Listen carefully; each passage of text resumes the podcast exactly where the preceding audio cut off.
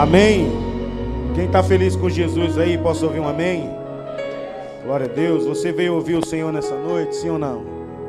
Glória a Deus. Olha para o irmão aí, diz: Irmão, Jesus vai te pegar, irmão. Amém. Jesus vai pegar eu e você nessa noite. Ainda dá tempo de você ir embora, irmão. Amém. Jesus, ele, ele é bom sempre. Ele vai nos pegar. Eu quero falar nessa noite de obediência. E obediência está ligado a todo o propósito de Deus na terra.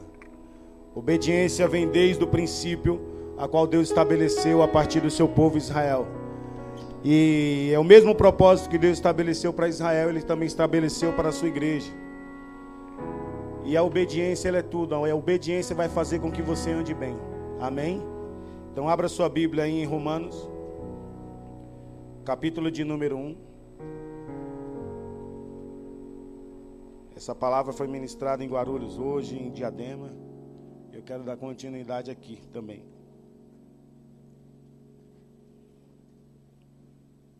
título é Homens Maduros ativa seu destino em obediência.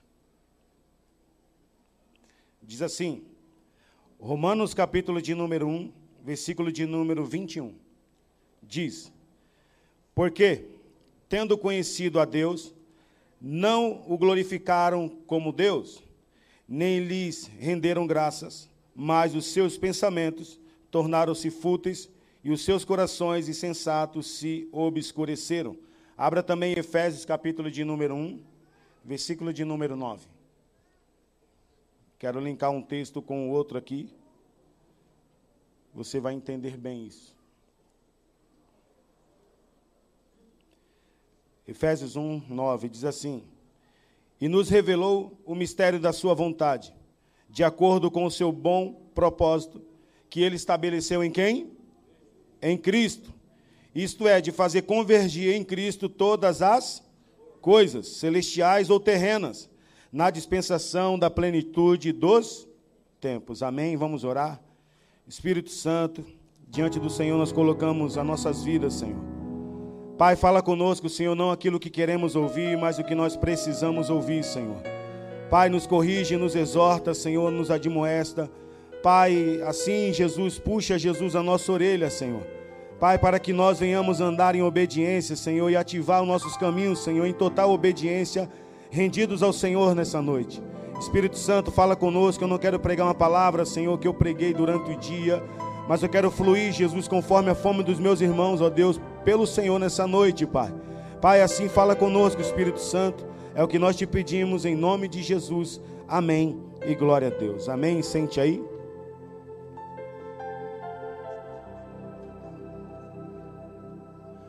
As crianças estão liberadas aí, tá? Para a escolinha. Os pais que têm crianças pequenas aí, levem lá na escolinha, por favor. É, olhando esse relato aqui, nós entendemos que Deus, Ele fala de um conhecimento que a humanidade rejeitou, e esse conhecimento de Deus o leva a glorificar a Ele. A ponto que Paulo, ele diz em Romanos 1, 21, que esses homens conheceram a Deus, mas rejeitaram glorificar como Deus. A Bíblia afirma que antes os seus pensamentos tornaram-se fúteis e os seus caminhos, e o seu coração se tornou um coração insensato. E Deus, ele vem falando isso que o motivo de tudo estar como está é porque o homem rejeitou conhecer a Deus e o glorificar como Deus. Se você olhar o cenário hoje atual, porque tudo está do jeito que está. Porque o homem ainda insiste em não obedecer a quem? A Deus. Então rejeita o conhecer. E veja que Deus, a partir de Cristo, porque o propósito de Deus está ligado no seu filho, e a Bíblia diz que por meio do seu filho, a igreja tem o papel de andar em obediência, de levar tudo para Cristo. Porque Deus ele vai convergir tudo em Cristo na plenitude dos tempos. Então, tanto as coisas que estão no céu celestiais, quanto as terrenas na plenitude dos tempos, Deus vai convergir tudo para onde? Para Cristo. Porque tudo que Deus estabeleceu está em seu filho. E todo propósito e um filho que ele anda em obediência, ele tem que olhar para Jesus primeiro. Porque Jesus, ele é um filho obediente, que em todo momento ele agradou a Deus. Ele fez a vontade de Deus, ele estabeleceu a vontade de Deus. Então Deus, ele olhando para seu filho, ele estabelece tudo em Cristo e tudo vai convergir para Cristo. Porque olhando Romanos capítulo de número 1, interessante é que Deus se revelou para essa humanidade, ele se revelou para todos os seres humanos, mas Deus mostra uma raiz de uma grande queda. O porquê que as coisas estão como estão, porque o ser humano, o homem rejeitou, ele recusou o conhecimento de Deus. Esse homem rejeitou conhecê-lo. A ponto que lá em Isaías Deus mostra para o profeta a destruição de Israel, e Deus levanta o profeta Isaías para alinhar novamente o seu povo, para dar palavras de repreensão para o seu povo, para trazer o seu povo para um compromisso. Mas um compromisso com quem? Com Deus primeiro. Porque perceba, Deus não tem compromisso com o seu bem-estar, irmão. Deus não tem compromisso com a sua felicidade, Deus não tem compromisso com a sua alegria, Deus tem compromisso com o propósito dele que está estabelecido em Cristo. Porque entendendo isso, Deus não está aqui com a varinha de condão para dar o que você quer, o que você precisa, o que você deseja. Deus não é Deus de fazer mágica, irmão, Deus é Deus de propósito. Esse é o nosso Deus, é um Deus que é de propósito. Ele não está aqui para fazer milagre, ainda que ele faz, ainda que ele abençoa, mas o propósito dele está estabelecido em Cristo. E tudo que Deus está fazendo, está fazendo por meio de Cristo, alinhando a humanidade, aperfeiçoando ela, para trazer novamente os seus filhos a uma vida de obediência a Ele. Ele está trazendo isso, e Ele vai fazer. Mas perceba que quando Deus, Ele vai para Israel, Ele olha para Israel, Ele mostra para o profeta, Ele levanta o profeta chamado Isaías, e a respeito, irmão, do conhecimento de Deus, Isaías diz algo muito forte, tanto para aquela geração, quanto para essa geração atual. Por quê?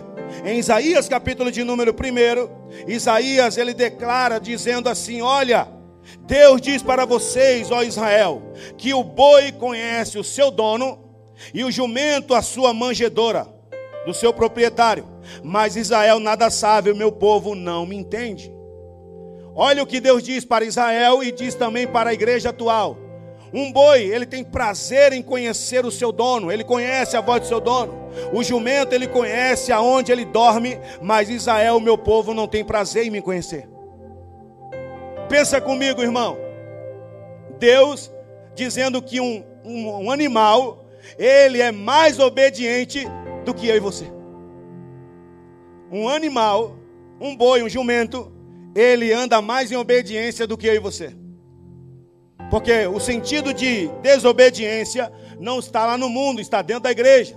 Porque é aqui que você vai ver homens com defeitos e mulheres com defeitos, é aqui que é onde se extrai o maior número de pessoas imperfeitas. Pessoas que desobedecem a Deus. E Deus tem uma indagação pelo profeta dizendo: "É o seguinte, um boi, ele é mais sábio do que vocês. Um jumento é mais entendido do que muitos de vocês, porque o jumento conhece o lugar onde ele mora. Ele, o boi conhece a voz do seu dono, mas Israel, ele não conhece quem eu sou, ele não me entende. E Deus diz isso através do profeta, olhando para puxar uma repreensão para mim para você.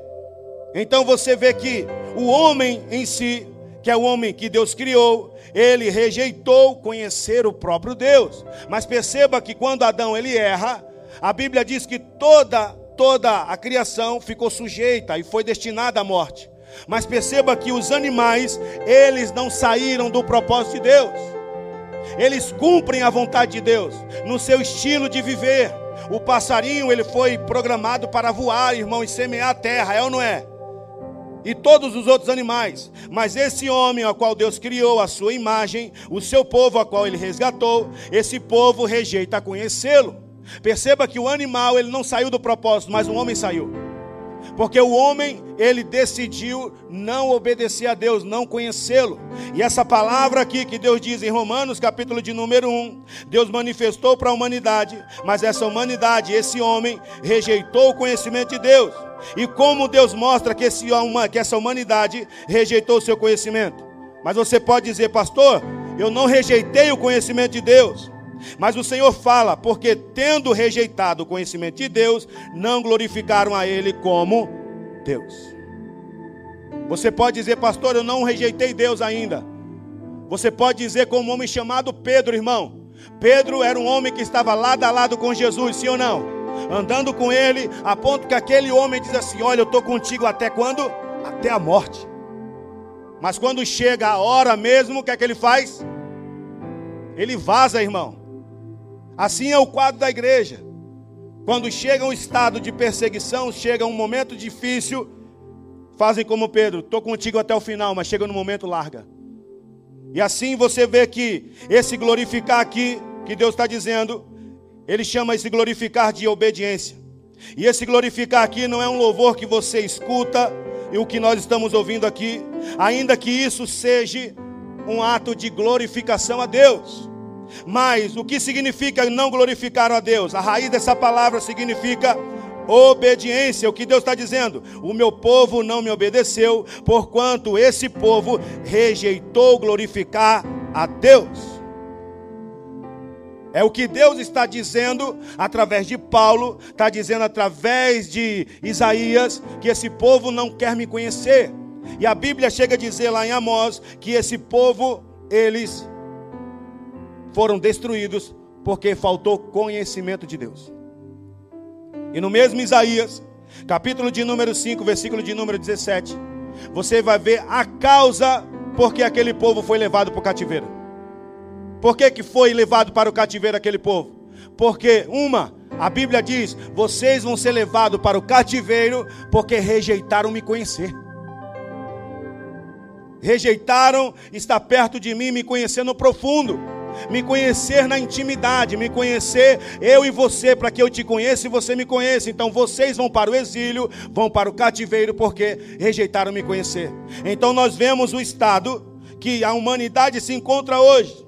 Porque tudo está do jeito que está, porque rejeitam o conhecimento de Deus. E Deus vem ao longo do, dos tempos, através de muitas coisas, atraindo o homem, chamando o homem, chamando mulheres, chamando o jovem, para que esse jovem, essas mulheres, esses homens, esses filhos, venham a uma intimidade com Ele, para tentar ter uma intimidade com Ele e assim andar numa vida de obediência.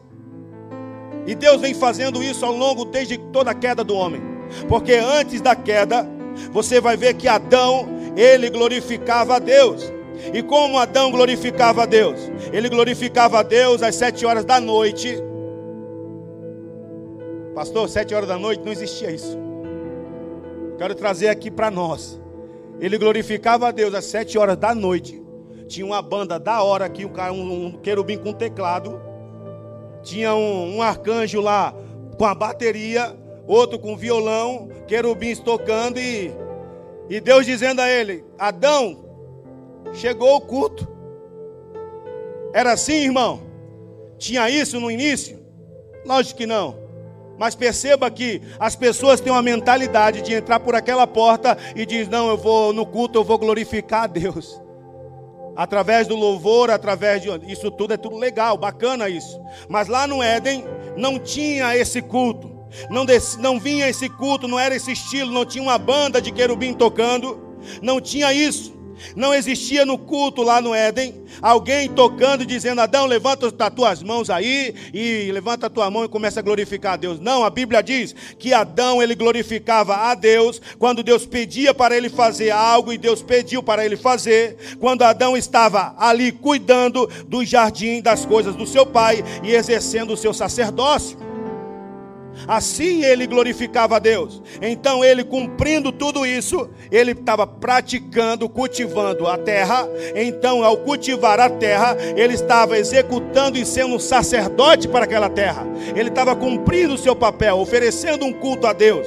Porque a Bíblia diz que Adão, ele era a imagem e a semelhança de Deus. Com outras palavras, o filho servindo ao pai em obediência.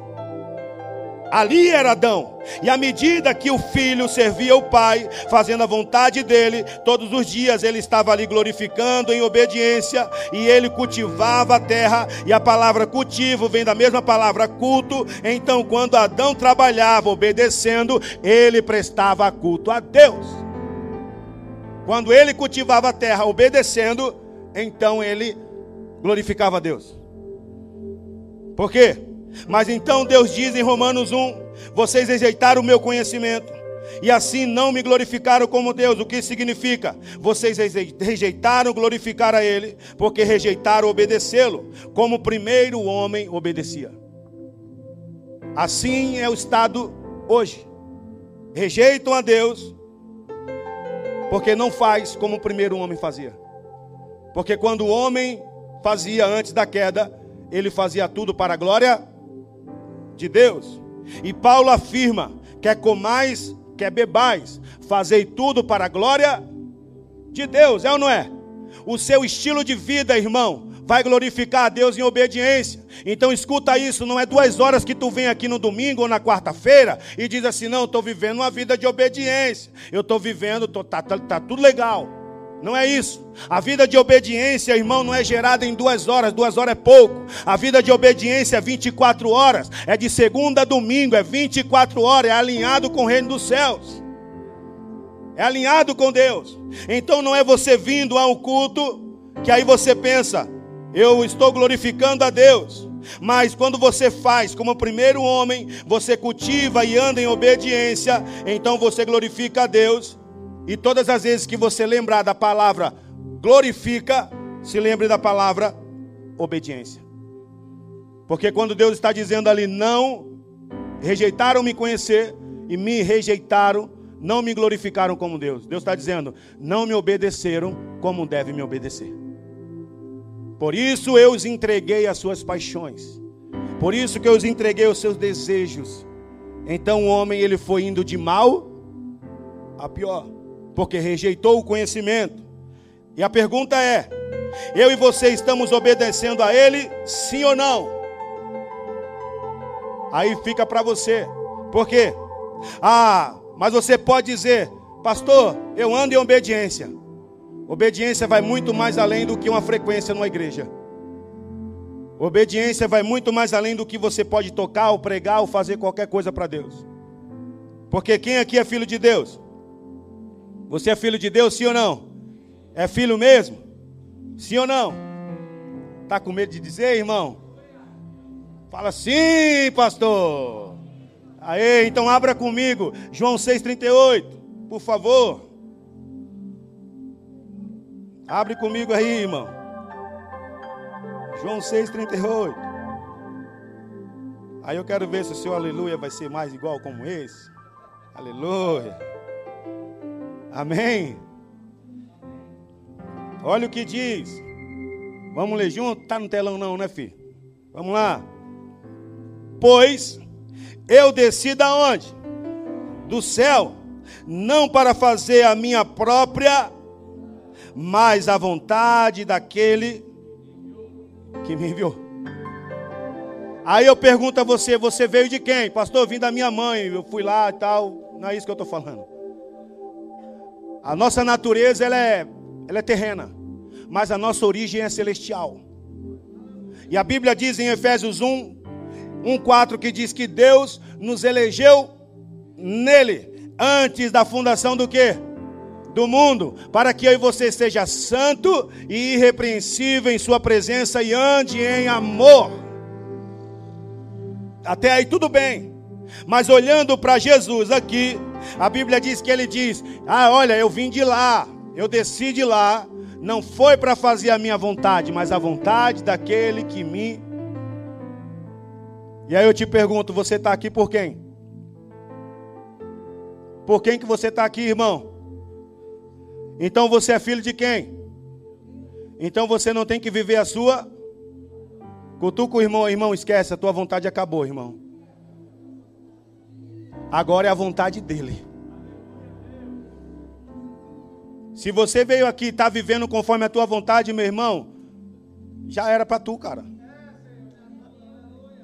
já era para você. Essa hora você diz um amém, pastor. É você olhar para o irmão que está do lado, irmão. Acabou o bagulho, mano, para nós, velho. Já era, perdeu, mano. Perdeu, irmão. Não é mais para tu mais. Isso aqui já não vai mais colar para mim, para você. Porque se você diz que é filho de Deus, você tem que negar a sua vontade, cumprir a dele é andar para a glória dele, é viver para a glória dele, é servir para a glória dele, é trabalhar para a glória dele, é fazer tudo para ele, por meio dele, porque dele são todas as coisas, inclusive a sua vontade, inclusive a sua própria vida, porque você não tem mais que viver para si mesmo. Porque um homem que vive para si mesmo, ele foi entregue às suas próprias paixões. É um homem que rejeitou a conhecer a Deus. Mas um homem que vive em obediência, que ativa o seu destino na obediência, ele não vive para ele mesmo, ele vive para a glória de Deus. Então ele entende a mesma forma que Jesus disse: Eu desci de lá, não foi para fazer a minha vontade, mas a vontade daquele que me enviou. Eu desci de lá.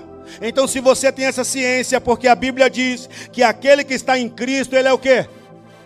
Então, se eu e você somos nova criatura, o meu destino, o seu destino agora está em Cristo, então eu tenho que andar em obediência.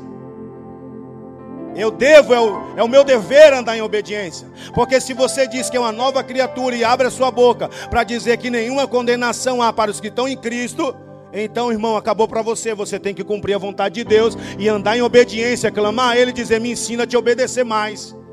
Me ensina a viver ser um homem, uma mulher obediente. Me ensina agora a não fazer as coisas para você, para mim mesmo. Então você vai viver para a glória dele. Porque quem vive para a glória de Deus, ele se torna um imitador dele. Porque Efésios capítulo de número 5, versículo de número 1 diz que aqui você tem que ser um imitador de Deus como filho. Ser depois imitador de Deus como filhos amados. Aí ele vem dizendo no 2: andai como Jesus. Ande como Jesus. Espera aí. Eu tenho que imitar quem, pastor? É o pastor da igreja? O meio e o seu dever é imitar Deus. Como é que eu imito Ele? Obedecendo. Obedecendo. Eu ando como Ele.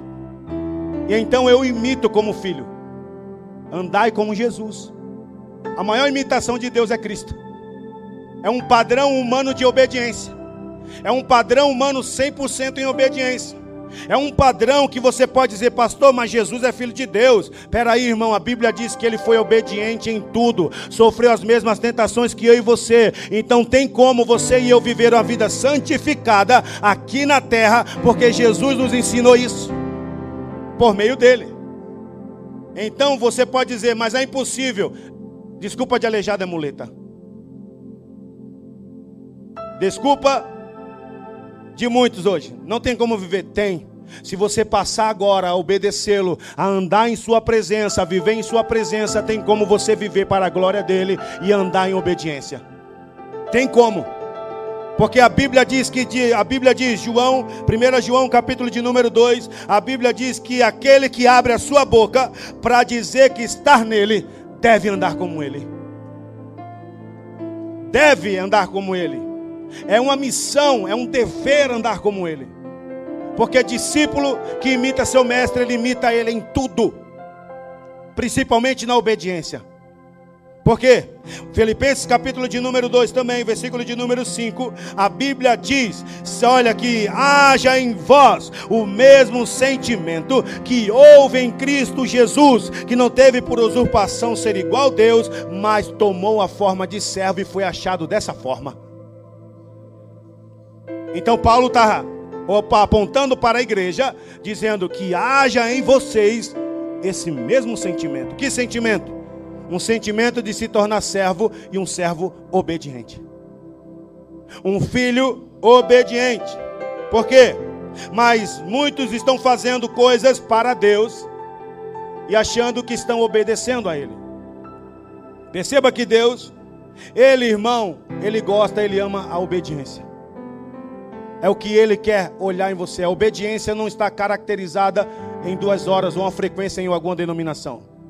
A obediência está ligada a uma vida destinada a Deus, a uma vida com, na consciência de Cristo oferecida para Deus. Então, você que é jovem aí, você que deseja aí tá ficando com alguém aí, tá, pastor, eu estou gostando de, gostando desse menino aqui, já fiquei com ele, cara, vai ficar com Jesus. Ei, meninão, vai ficar com Jesus, que é melhor para tu. Vai ficar com Cristo, irmão. Porque Cristo é melhor do que todas as coisas. Hoje os nossos jovens estão procurando satisfação, ter prazer em outro jovem. E eu vou dizer para você que o maior prazer quando você encontra, irmão, é Cristo Jesus. Então você não vai querer mais nada além de Cristo. Você não vai querer mais nada, você vai deixar a fornicação, vai deixar o pecado, vai deixar tudo que está te rodeando e você vai correr para Ele, porque Cristo é melhor do que o pecado, é melhor do que o desejo sexual, é melhor do que aquele jovenzinho lá, do que aquela jovenzinha. Então você que é jovem, o meu conselho para você é: vai para Cristo, ande em obediência com Ele. Vai ficar doidão de Jesus, irmão. Vai ficar charolado dele. Que a melhor coisa é você ficar doidão por Jesus. Pastor, estou doidinho por aquele. Não.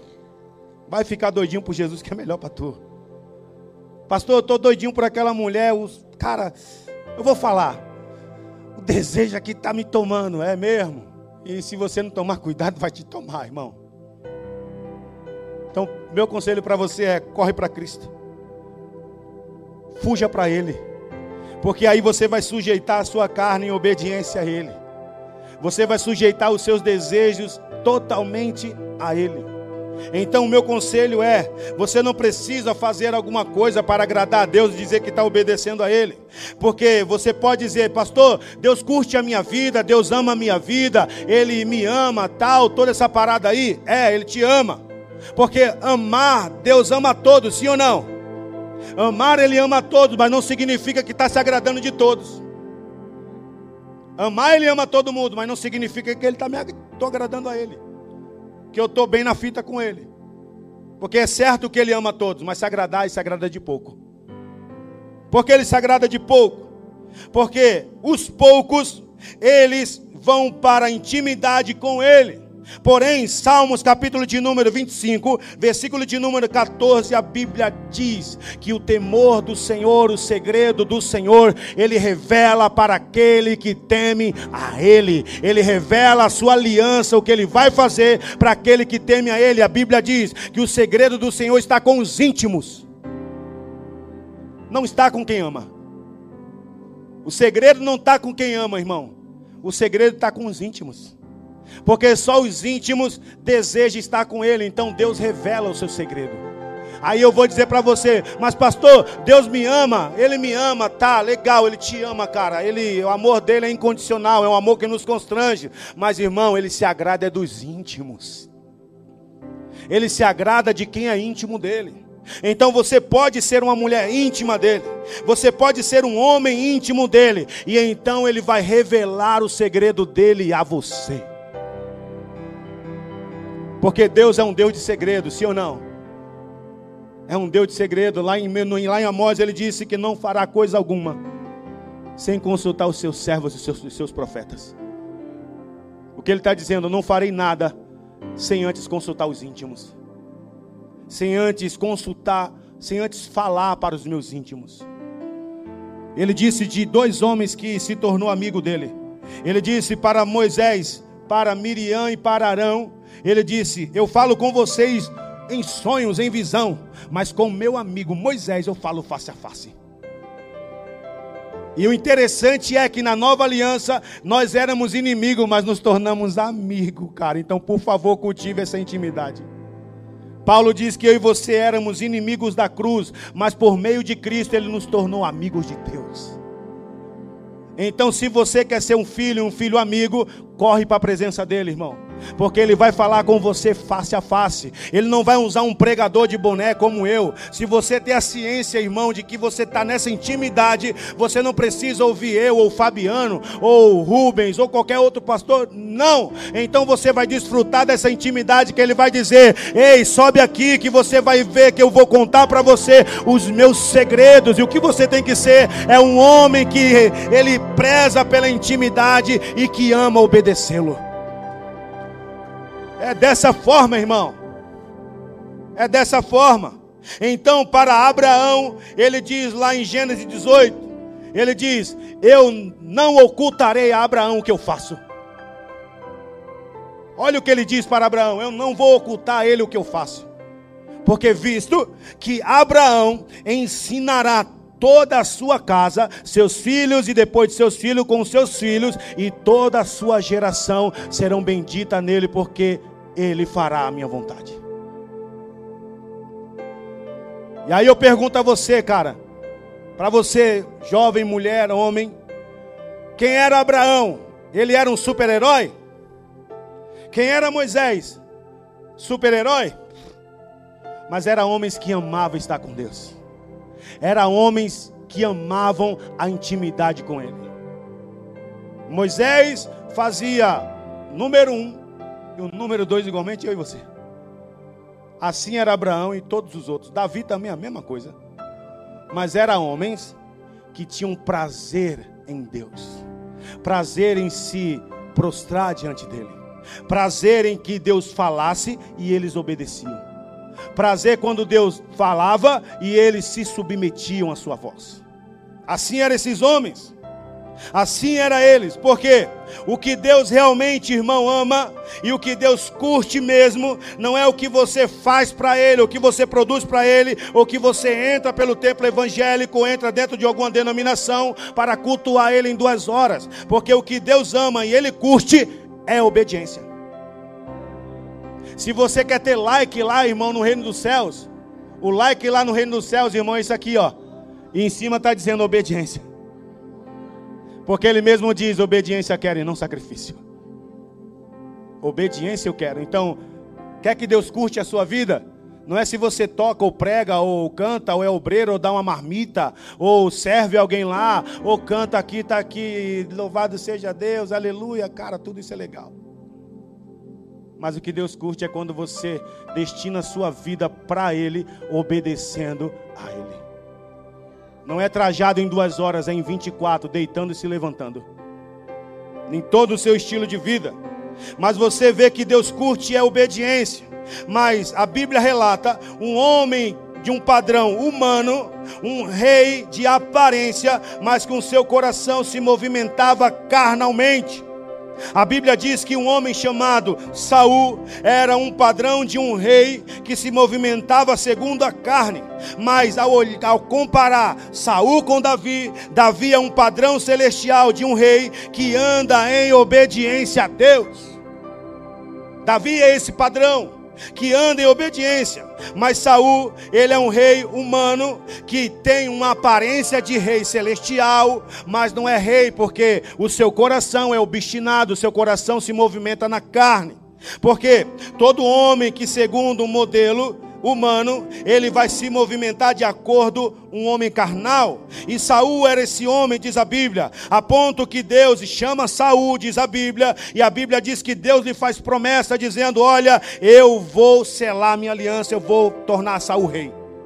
E a Bíblia diz, lá em 1 Samuel, capítulo de número 10, versículo de número 8, que Samuel diz algo muito importante para Saul. Diz para ele é o seguinte: daqui sete dias eu virei e confirmarei o teu chamado ao Senhor. Mas a Bíblia diz que ele se antecipa e faz o que não deve fazer. Ele se antecipa como um homem que se movimenta carnalmente, porque ele tinha o seu relógio desconectado com o relógio do céu. O relógio de Saul era um relógio muito adiantado para fazer as coisas segundo os seus pensamentos, porque não esperava e não tinha em mente o reino dos céus e não esperou a movimentação do reino de Deus, porque a Bíblia diz que Samuel disse sete dias. E quando você vai olhar o número sete, é o número do quê? Perfeição. É o número da. É o número que Deus estipulou. Espera sete dias. É quando eu vou te aperfeiçoar. Mas Ele não espera. Porque o seu relógio está adiantado do reino dos céus. Porque ele, porque ele não espera. Porque ele não tem o interesse dos céus. Primeiro, ele não tem o interesse dos céus. Segundo, ele não tem o sentimento do céu. Terceiro, ele não tem a mente de Cristo. Porque a mente de Cristo espera a atuação do Pai. A mente de Cristo espera a movimentação e o sinal verde do Pai. Porque Cristo, ele não se movimentava de acordo com o que ele estava querendo viver, mas ele disse: "Tudo que eu estou passando para vocês, eu ouço de meu Pai e transfiro" tudo que eu faço, e a Bíblia diz que a obra que ele faz, ele faz segundo viu o Pai fazendo. Lá em João capítulo 5, versículo de número 19 em diante, ele diz isso. Que tudo que ele faz, ele faz de acordo porque viu o Pai fazendo.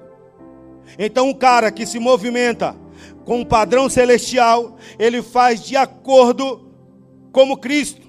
Mas um cara que se movimenta carnalmente, ele percebe simplesmente que as coisas que ele faz, ele faz na carne. Ele faz aquilo que dá na telha dele. E você vai ver que tem muitos aqui dentro que quebrou a cara e é possível que, que você quebre mesmo. E uma das coisas é que você, às vezes, quebrou a cara olhando para a igreja em si. Você vai ver que você deu muitas ofertas e você não recebeu aquilo que você deu porque fez com a intenção, e então você quebrou a cara. O pastor disse: faz a fogueira santa, faz campanha tal, dá oferta tal, que você vai receber tal. Aí você foi pela ganância, aí você quebrou a cara, e bem feito. Bem feito. Também para mim também que eu fiz bastante isso. Misericórdia.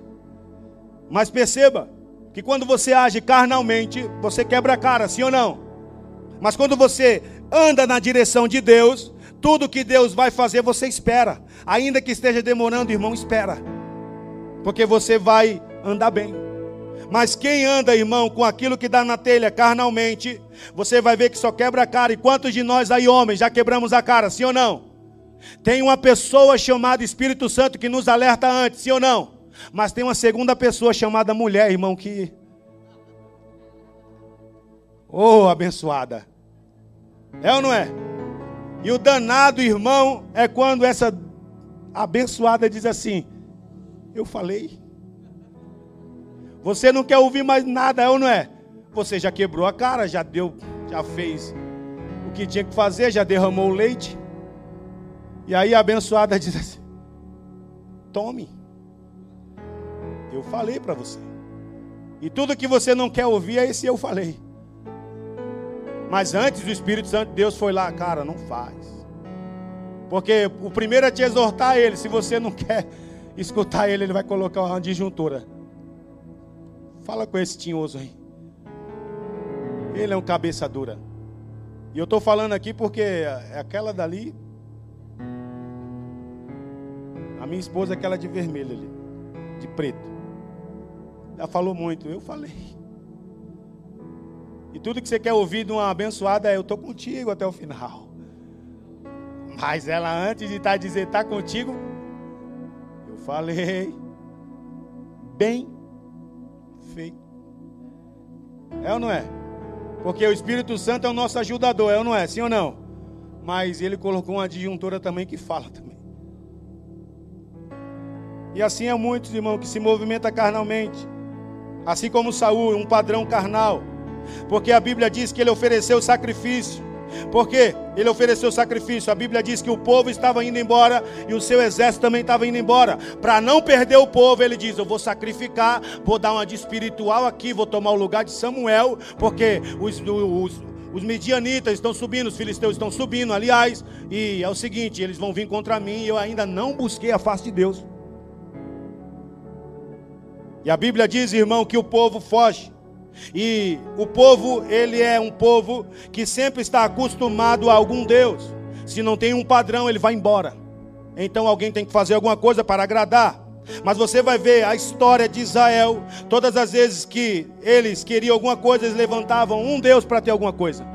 Assim foi quando Saul perdeu o domínio do povo, ele disse: Vou sacrificar para que o povo venha novamente a mim porque eu não busquei a face do Senhor. Olha o que a Bíblia diz. 1 Samuel, capítulo de número 13, versículo de número 8. Olha o que a Bíblia diz. Então Saul esperou sete dias, conforme Samuel havia orientado, mas quando viu que Samuel não chegava a Gigual, o exército abandonou a Saul e se dispersou. Diante disso, Saul ordenou: Trazei-me aqui os animais para o holocausto e as ofertas de paz e comunhão. E ele mesmo ofereceu o holocausto. Versículo 11. Entretanto, Samuel lhe indagou que fizeste, Saul? Ao que Saul lhe respondeu prontamente: Eu vi que os soldados me deixaram e abandonaram, e de outra parte que tu não chegaste no dia estabelecido, e ainda que os filisteus estavam reunidos em Micmas, ele diz no 12: E refleti, agora os filisteus vão cair sobre mim em Gigual, e eu nem sequer tentei buscar a face de Javé e alcançar a sua ajuda. Assim, premido pela necessidade, ofereci holocausto. Espremido pela necessidade, ele então oferece o que ele não deveria oferecer. Mas a Bíblia diz que ele afirma no 12 que ele diz: Eu não busquei, nem tentei buscar a face de Deus. Com outras palavras, estou nem aí, eu vou seguir o meu caminho.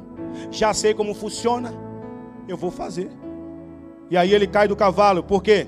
Saul perdeu o controle do povo, como muitos homens perdem hoje. Como muitos hoje pode estar dentro dos templos, eles estão preocupados em agradar mais a homens do que a Deus. É o que muitas pessoas vêm fazer hoje. Ela entra dentro dos cultos para agradar homens, para fazer um padrão, vou bater cartão, porque o pastor está lá. E não se preocupe em agradar a Deus que está vendo eles 24 horas. Eu vou botar uma roupa e vou dizer que eu sou crente, eu tenho cara de crente. Mas lá fora, só Deus sabe e o diabo. Como eles são. Por quê? Um homem que se preocupa em obedecer, em agradar homens, eles não têm e não são motivados pela obediência a Deus. Por quê? Quem não tem a motivação para agradar a Deus, não obedece a Deus. Perceba que Saul não tinha essa motivação de obedecê-lo. Saul não tinha essa gratidão de poder, peraí, eu vou esperar, ainda que o meu inimigo venha subir contra mim, eu vou esperar. Não, ele não tem essa motivação. E assim são muitas pessoas estão preocupadas em agradar a Obed do que a Deus. Irmão, se for possível você desagradar a sua casa, o seu parente, quem quer que seja para agradar a Deus, desagrade. Se for possível me desagradar, desagradar eu e o Fabiano, qualquer que seja, desagrade. Porque importa mais, Pedro disse, importa mais obedecer a Deus do que aos homens. Então, irmão, não é uma palavra que nós pregamos aqui que você tem que obedecer, pelo contrário, você tem que obedecer a palavra de Deus, não é a nossa. Você tem que obedecer e andar em obediência a Deus. E o profeta, ele chega e pergunta para Saul: "O que você está fazendo?" E Saul continua de sua desobediência. Deus manda ele aniquilar os amalequitas, lá em 1 Samuel, capítulo de número 15. E a Bíblia diz o que é que ele faz? Ele vai lá, mata a maioria, pega o rei dos Amalequitas, prende e pega todos os bois, ovelha e leva para ele como despojo. Pensando ele que aquilo estava agradando a Deus, pelo contrário, o seu reino acabou ali. Porque um homem que se movimenta carnalmente, ele se torna inimigo de Deus e Deus inimigo dele. Aonde está escrito isso? Romanos capítulo de número 8. Você vai ver que um homem ou uma mulher que anda na carnalidade, que ele não anda movimentado pelo espírito, ele se agora, ele se torna ou ela se torna inimigo ou inimiga de Deus. Porque anda na carne. E a Bíblia diz que ele desobedece. Então Deus no versículo de número 11, Deus diz, Samuel está orando por Saul, e Deus diz: "Ei, para de orar por esse cara aí, porque eu rejeitei. Eu rejeitei a ele. Por que eu rejeitei? Porque ele não quis me obedecer. Mandei ele matar os, os Amalequitas, ele não matou, pelo contrário, ele deixou vivo o rei de, dos Amalequitas e ainda deixou vivo os bois, a qual Deus mandou aniquilar tudo. Então Deus diz: Eu tenho rejeitado a Saul. Mas no 22 Deus brada do céu e diz para o profeta: Porventura tenho eu mais prazer no sacrifício do que na obediência? Porque o prazer de Deus está ligado à obediência. E você vai ver várias passagens que Deus fala para a humanidade, fala para o seu povo, dizendo a mesma coisa que ele disse para Saul. A mesma coisa que Deus disse para Saul, escute isso. Deus disse para a sua geração, ele disse para aquela geração, ele disse também para essa também. Ele diz a mesma coisa em várias passagens na Bíblia, qual ele diz: Eu pedi por acaso sacrifício algum para vocês? Desde a saída do Egito, você vai ver que o povo sacrificava, mas a Bíblia afirma que Deus não pediu nada para aquele povo. Lá em Jeremias, capítulo de número 7, versículo de número 24 e 25, você vai ver ele dizendo para Jeremias: Olha, aquele povo lá no deserto ao qual eu tirei, porventura eu pedi alguma coisa de você para vocês de sacrifício? Antes eu pedi para vocês que vocês e os seus pais me andem, me obedeçam em tudo. Deus não pediu para que ninguém matasse boi, não pediu para que ninguém matasse ovelha, pelo contrário, o que Deus pediu foi: ande em obediência. Me obedeça, Israel. Se vocês cumprirem todo o mandamento, se vocês amarem o meu mandamento, andarem nos meus caminhos, então a terra que vocês vão possuir é vossa. É isso que Deus diz. Mas em muitas passagens você vai ver Deus dizendo a mesma coisa. Eu não tenho prazer algum em sacrifício. A Bíblia diz lá em, lá em Amós, capítulo de número 5, versículo de número 21, você vai ver que Deus, ele está cansado da adoração daquele povo. Deus está tão cansado, fadigado, que ele diz: Olha, as vossas reuniões já não tenho mais prazer nela. A ponto que ele diz: Ai, ai, eu odeio e ignoro as vossas festas religiosas, também não suporto as vossas assembleias solenes. Perceba Deus dizendo: Eu ignoro as vossas, as vossas festas religiosas e não suporto os vossos ajuntamentos, as vossas assembleias. Perceba o que Deus está dizendo é algo muito forte, irmão. É algo muito forte para mim, para você e para aquela geração também foi. É quando você pensar que Deus está cansado da adoração que você dá para Ele. É quando Deus olha você vindo no culto e você vivendo uma vida promíscua, sem entendimento, sem querer obedecer a Ele, mas você vem no culto. Então Deus olha para você face a face e diz: Cara, eu estou cansado do vosso culto. Eu estou cansado quando vocês entram por aquela porta e vocês não me distinguem, vocês não me obedecem. É a mesma coisa. Então ele diz no 22: Ainda que me ofereças holocaustos, vossos sacrifícios queimados, com vossas ofertas de cereais, não me agradarei disso tudo, tampouco olharei para as ofertas de paz e de comunhão, mesmo que sejam vossos melhores animais de engoda. Com outras palavras, você pode dar dízimo, oferta, fazer caridade, fazer tudo. Porque, irmão, não é o que você faz que vai gerar obediência. É quando a sua obediência está ligada a Cristo e obedecendo a Ele todos os dias. Não é o que você faz. Porque o que Deus está dizendo é: ainda que tudo isso seja oferta de paz e de comunhão, ainda que sejam as melhores, os melhores dos vossos animais, eu tampouco olharei para isso. Deus não vai olhar para isso. Você pode ser o cara mais bem sucedido. Porque se motivo de bem-sucedido e de dar oferta fosse coisas de obediência, eu não sei hoje, o Bill Gates aí é, acho que é um dos maiores homens ricos da terra, é ou não é? Se isso fosse alguma coisa para Deus, esse cara estava na minha frente, na sua frente. Porque aqui para nós, irmão, o espírita ele faz o quê? Faz tudo e muito mais do que eu e você faz. O cara que está na Umbanda, ele faz muito mais do que muitos de crentes faz. Então, se isso for motivo de obediência, nós estamos ferrados. Estamos totalmente aniquilados. Então, isso não é motivo de dizer que você obedece a Deus. Porque a obediência a Deus está ligada a Cristo, está uma vida com Ele. Está uma vida de dedicação voltada para Ele. Por isso que ele diz para esse povo: afasta de mim essas, essas coisas. No 23 ele diz: Afastais, pois, da minha pessoa o som dos vossos cânticos, porque não ouvirei a melodia das vossas liras. Com outras palavras, ele está dizendo: Afasta de mim a vossa adoração. Afasta de mim o som das vossas liras, das vossas melodias, porque eu não quero ouvir elas. Percebe hoje, irmão? Eu e você está aqui nesse culto, oferecendo esse culto a Deus, e Deus está no vosso meio e está dizendo: Não estou nem aí. Eu vejo que neles não tem e não tem prazer em me obedecer. Eles tocam bem, cantam bem, têm instrumentos, mas eu odeio isso. Por que, que Deus odeia? A resposta está no Amós 6,5.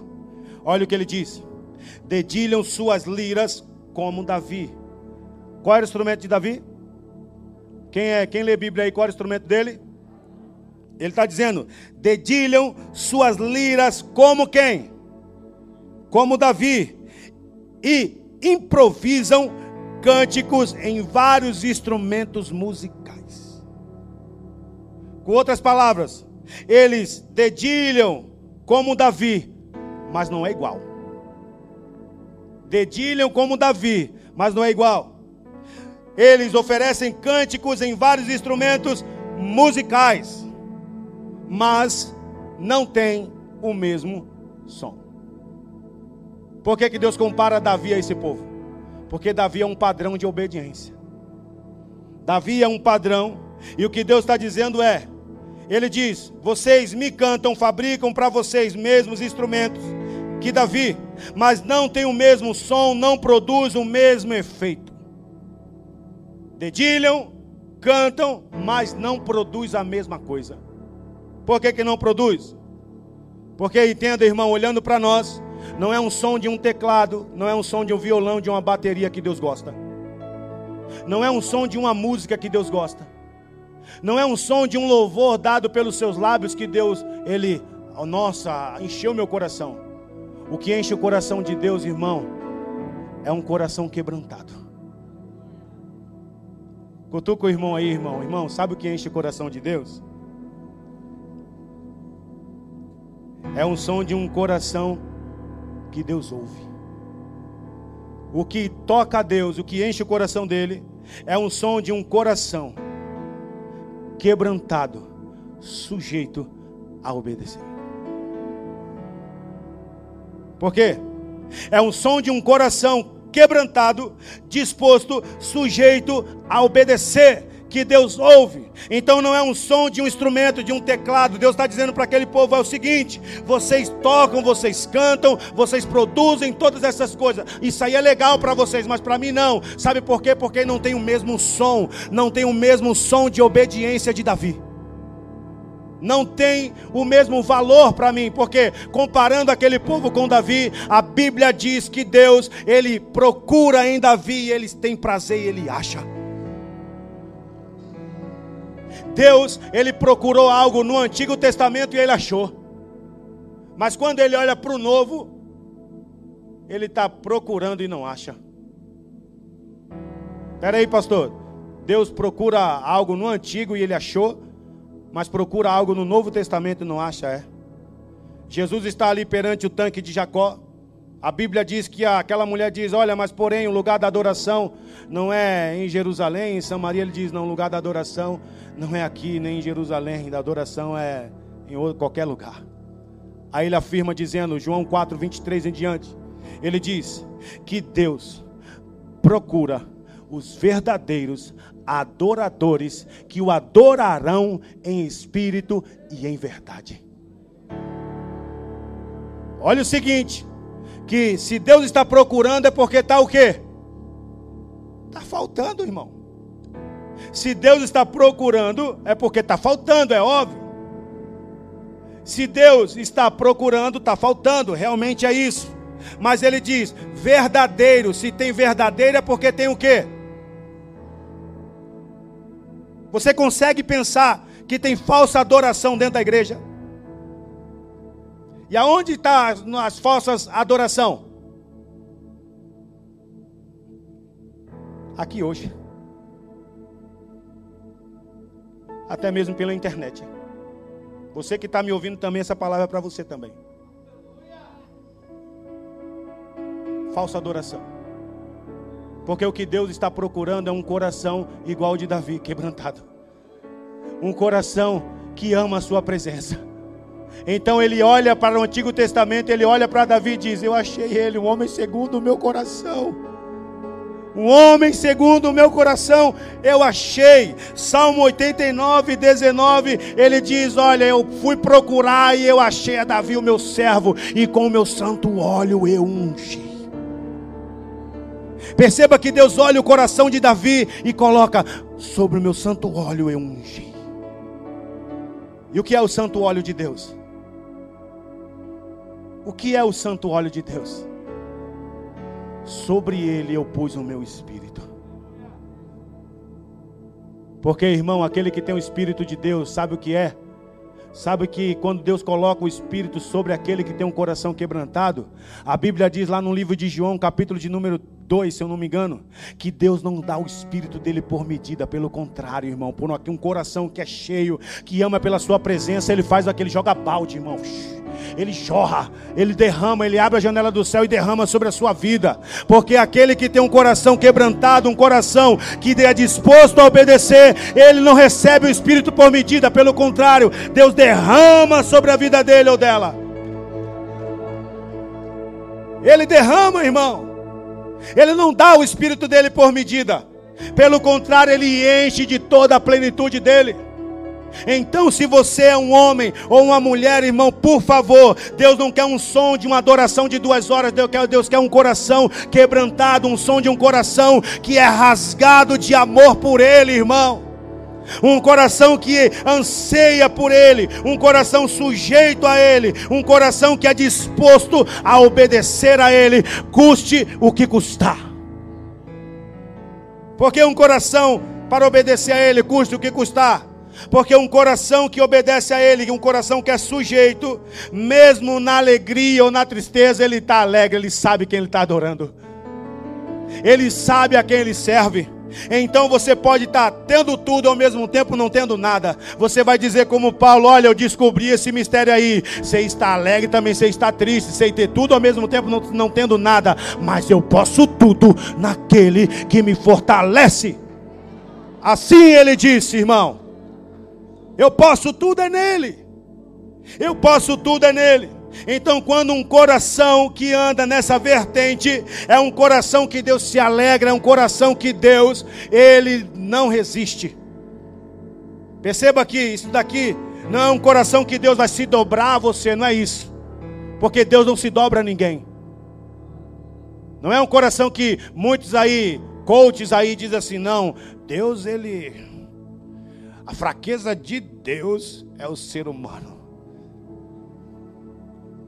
Bobão esse cara que disse isso. Deus tem uma quedinha pelo homem. Deus ele ama é Jesus, irmão.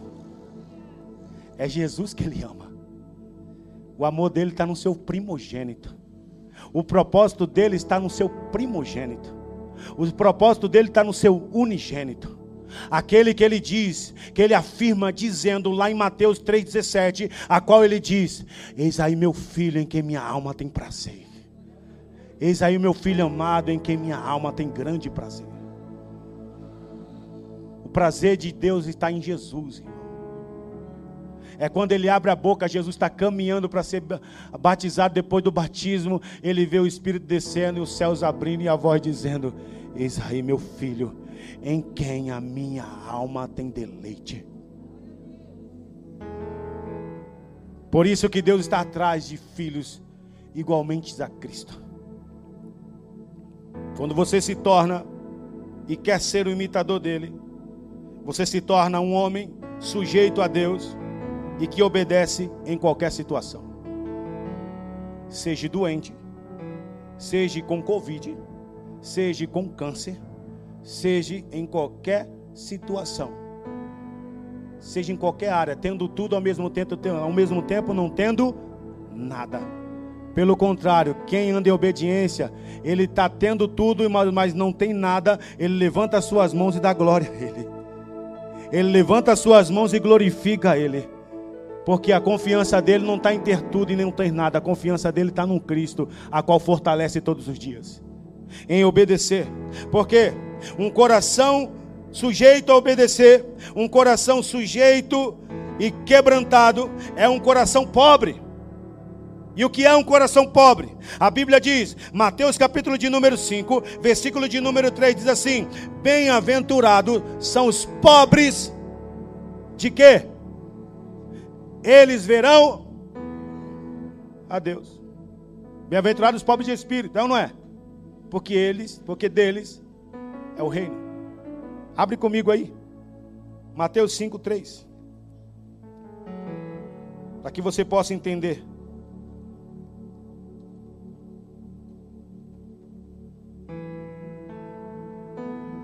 Bem-aventurados os pobres de espírito, pois deles é o reino de Deus. Perceba que pobre dessa palavra não é pobre de marré, marré, marré, marré de si. O pobre dessa palavra também não é pobre financeiramente, irmão. O pobre aqui dessa palavra é um pobre totalmente dependente de Deus.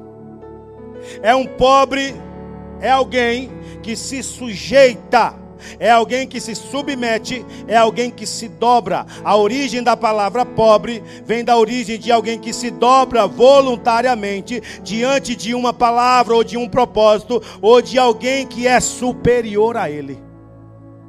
Deus é soberano, sim ou não? Totalmente. E você, como filho e ele, como pai, você tem que se dobrar a ele. Mas como? Com um coração pobre com um coração que é dependente dele, porque quem se torna pobre, ele não considera nada do lado de fora e nem do lado de dentro proveniente de si mesmo. Com outras palavras, ele não confia nem fora e nem dentro, porque a confiança dele está em Deus. Ele não confia em mais nada a não ser no seu Deus, alguém a qual ele depende, a qual ele serve. Então você jovem ou adulto que está aí, irmão, a tua confiança, você não tem que ter confiança nem fora e nem dentro. A sua confiança tem que estar posta em Deus, porque quanto mais você é pobre, quanto mais você é pobre, a Bíblia diz que é dos pobres são o reino de Deus, é dos pobres que é o reino. O reino é dos pobres. Então escute, quanto mais pobre dessa forma você se coloca, então o reino é seu. Quanto mais pobre você se torna,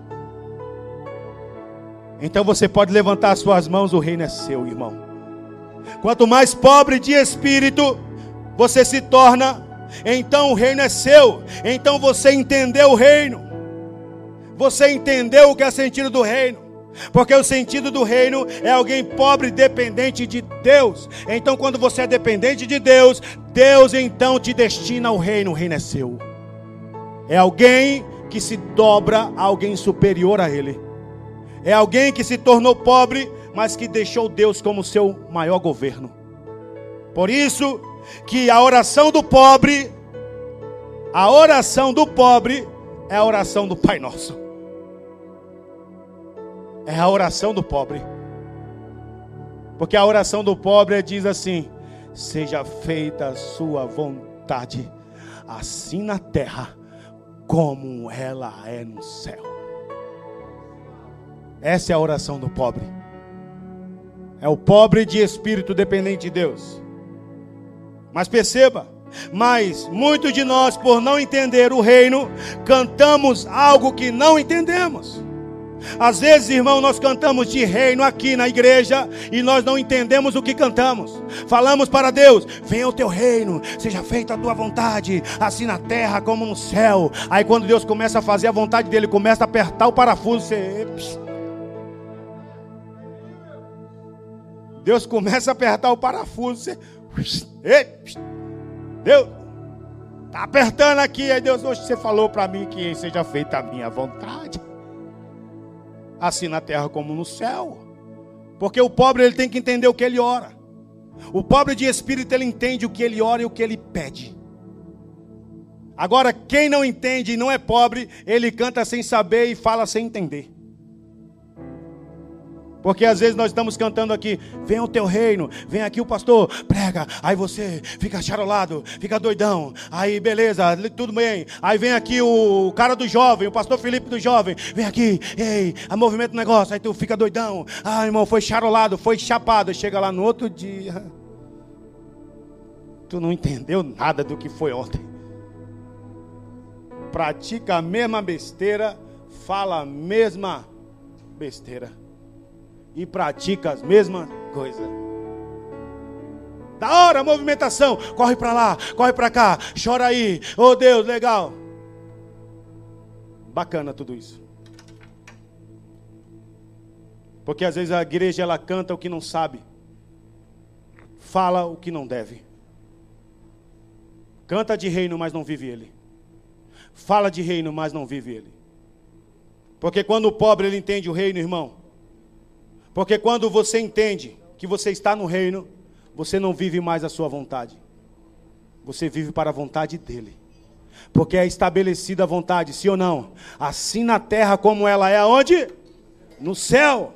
O pobre que entende o que canta, o que ele fala, ele estabelece, ele vive o seu reino. Ele vive a sua vontade. Porque o reino, irmão, escute isso.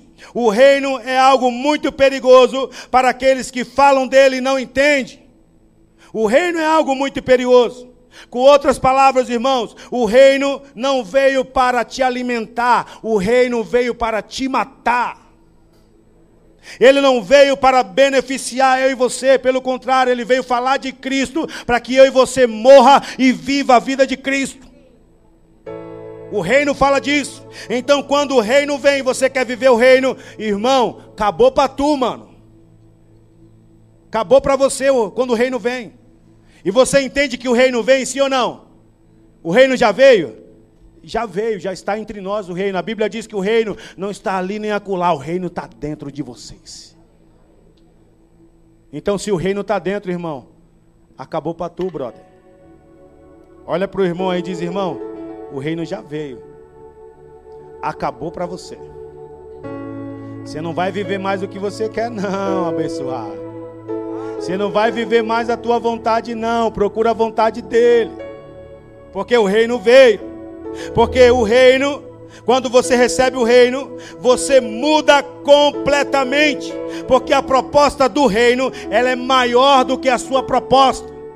A proposta do reino é que você se torne um homem pobre, dependente de Deus. Mas a proposta que é sua, você vive para o seu próprio egoísmo. Mas quando você entende o que fala e sabe o que canta, você vai destinar igual um pobre. Seja feita a sua vontade, ainda que Deus aperte os parafusos, ainda que nada venha ter sentido, então você ora igual a Abacuque, que não haja nada no campo, que o produto da oliveira minta, que, nas, que no pasto não haja ovelha, que nos currais não haja os bois nem vaca, mas todavia eu me alegrarei no Senhor, o Deus da minha salvação.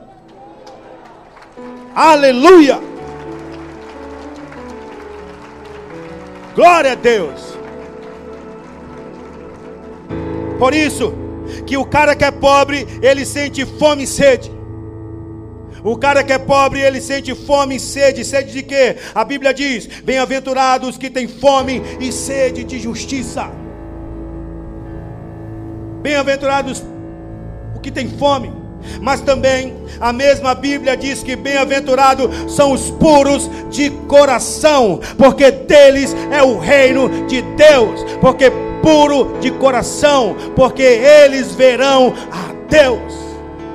Os puros verão a Deus, irmão. Quem vê a Deus puro de coração. Bem-aventurados puros de coração, porque eles verão a Deus. Então a minha proposta é: se torne puro. Porque quem é puro se purifica-se a si mesmo. A mesma ordem ele deu. Ele deu para nós. Quem é sujo, suje-se o quê? E quem é puro? Quem é limpo? Por isso, irmão, só os puros verão a ele. Aonde está escrito, pastor, isso? Abre comigo e eu vou terminar essa palavra aqui. E você pode ficar abismado que eu estou no meio dela. 1 João, capítulo de número 3.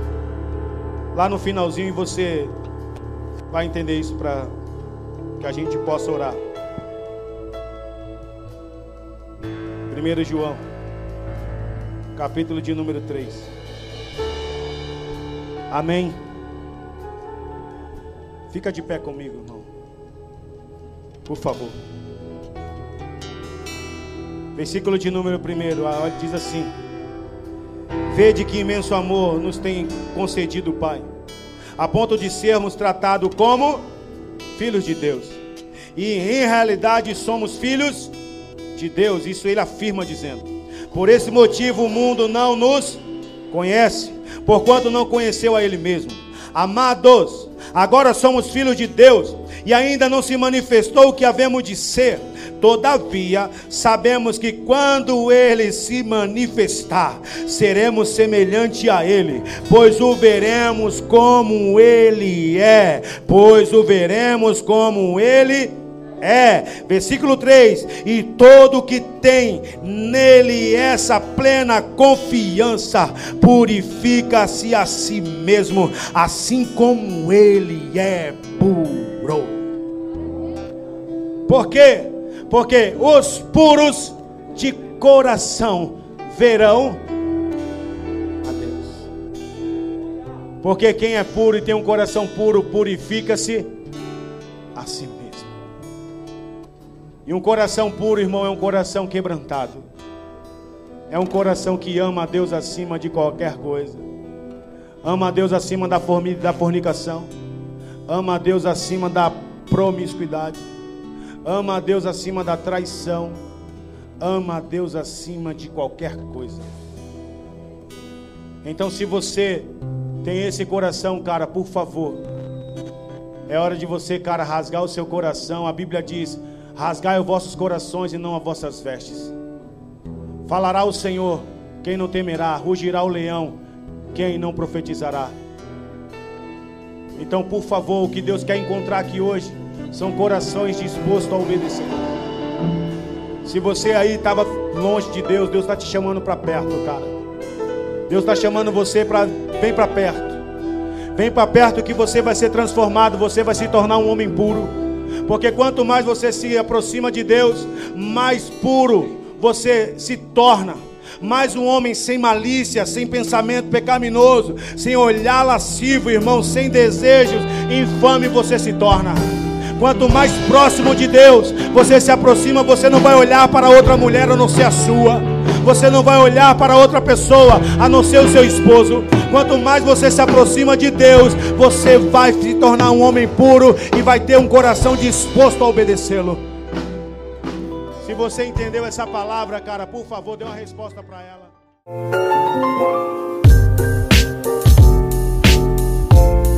Música